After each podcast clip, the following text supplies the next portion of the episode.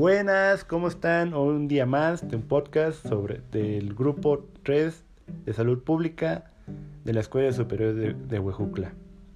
El día de hoy vamos a hablar sobre un tema muy interesante llamado educación higiénica. También nos acompaña el día de hoy la química Teresa Juárez Cervantes. ¿Cómo está química? Muy bien, muy bien. Gracias por invitarme a este podcast. Qué bueno, química. Este, dígame usted, ¿qué entiende por educación higiénica? Pues mantener como la higiene personal, eh, principalmente lavando nuestras manos, aseando nuestro cuerpo, eh, comer con las manos limpias y cuidar nuestra apariencia física. Uy, qué buenos conocimientos tiene química.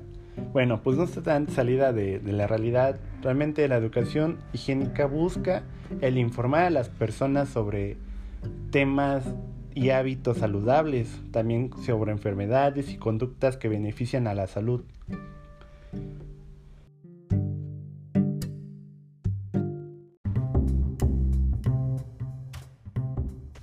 Y dígame usted, química, ¿Cuál sería para usted un método de informar a la comunidad en general sobre la educación higiénica? Eh, como mencionaste, hay empresas que realizan campañas, ¿no? Entonces supongo que la realización de esas campañas en ámbito higiénico-sanitarias eh, pues ayuda principalmente a, a capacitar a las personas y que éstas tomen decisiones favorables para su salud así que adoptan comportamientos más saludables a lo largo de su vida. Y pues esto tendría un objetivo de informar sobre los temas que conciernen a todo el público en general, para formar hábitos saludables e influir en sus conductas en el aspecto de la salud. Muy bien, química, exactamente. Y bueno, vamos a tomar tres medidas sanitarias este, básicas para que lleguen a la población, el cual va a ser el trabajo con la población, el uso de métodos auxiliares de la enseñanza y también medios de comunicación social. ¿Usted me puede decir algún, algún ejemplo de trabajo con la población? ¿Cómo qué sería? Mm, por ejemplo, cuando eh, ponen sus pequeñas campañas en los parques o lugares públicos para discutir con las personas sobre este tipo de temas o las campañas, como ya habíamos dicho, en las empresas o en sectores de ámbito público o privado, o los grupos eh, de presión. Exactamente, Química. Un ejemplo que hoy en día estamos llevando a cabo gracias a la pandemia de SARS-CoV-19 es el lavado de manos. O sea, la campaña de saber enseñar a las personas cómo lavarse las manos adecuadamente, que, que sabemos muchos no saben todavía o también he dado caso de cómo ponerse cubrebocas adecuadamente. Imagínense, química, llevamos casi dos años de pandemia y todos se ocupan de cubrepapada todavía. Pero bueno, es otro tema en otra ocasión. Dígame, también, ¿qué sería un método auxiliar de enseñanza para usted?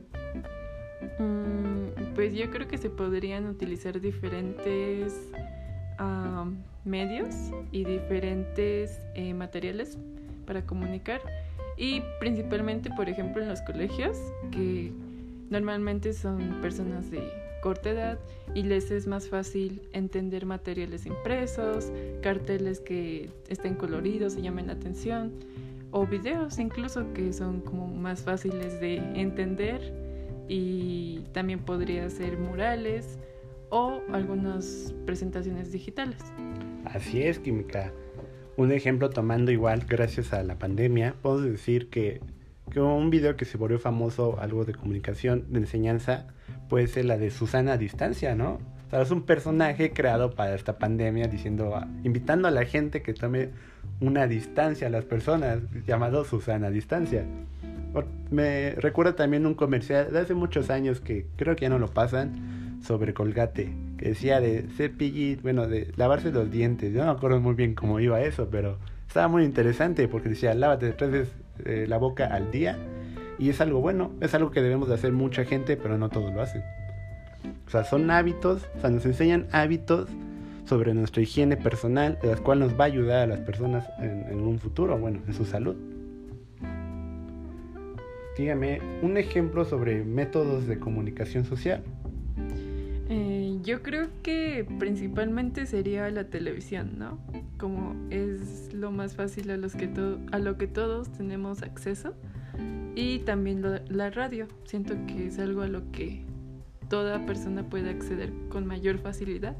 Pero igual siento que los más influyentes finalmente son las redes sociales, ya que la mayoría de la gente eh, pues está como muy apegada a ellas. No obviamente todas las personas, por eso digo que los más fáciles de acceder es la televisión, como vemos en los comerciales ahorita de pues de la pandemia, de cuidarse, de lavarse las manos, etcétera.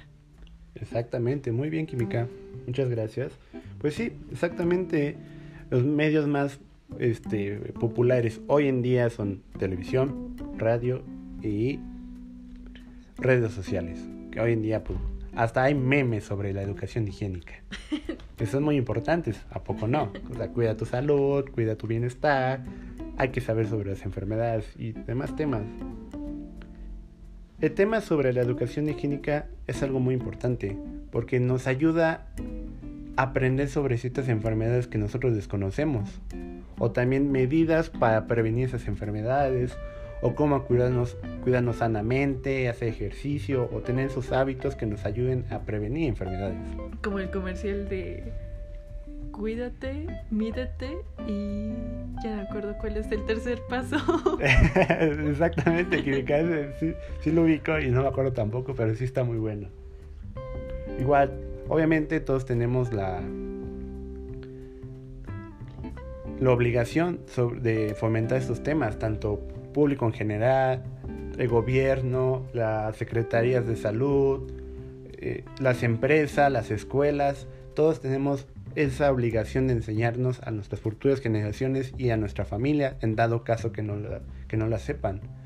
¿Por qué? Porque eso nos va a ayudar a tener un bienestar social. Y bueno, Química, ¿algo que más quiera agregar el día de hoy? Mm. ¿Qué aprendió el día de hoy en este podcast sobre el tema de higiene, educación higiénica?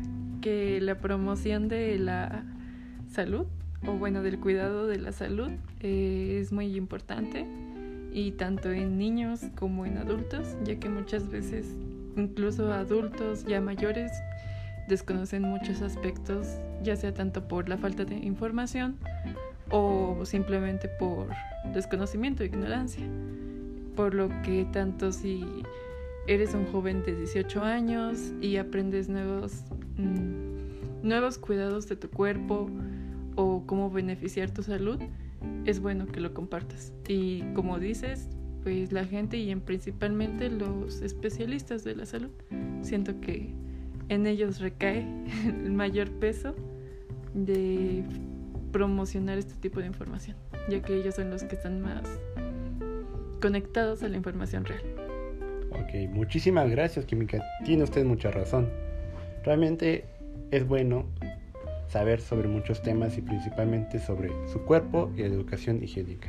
Bueno, muchas gracias por escucharnos el día de hoy, muchas gracias por visitarnos el día de hoy, Química. Mm, gracias a ustedes por invitarme. Bueno, nos vemos en otra transmisión de podcast. Hasta luego.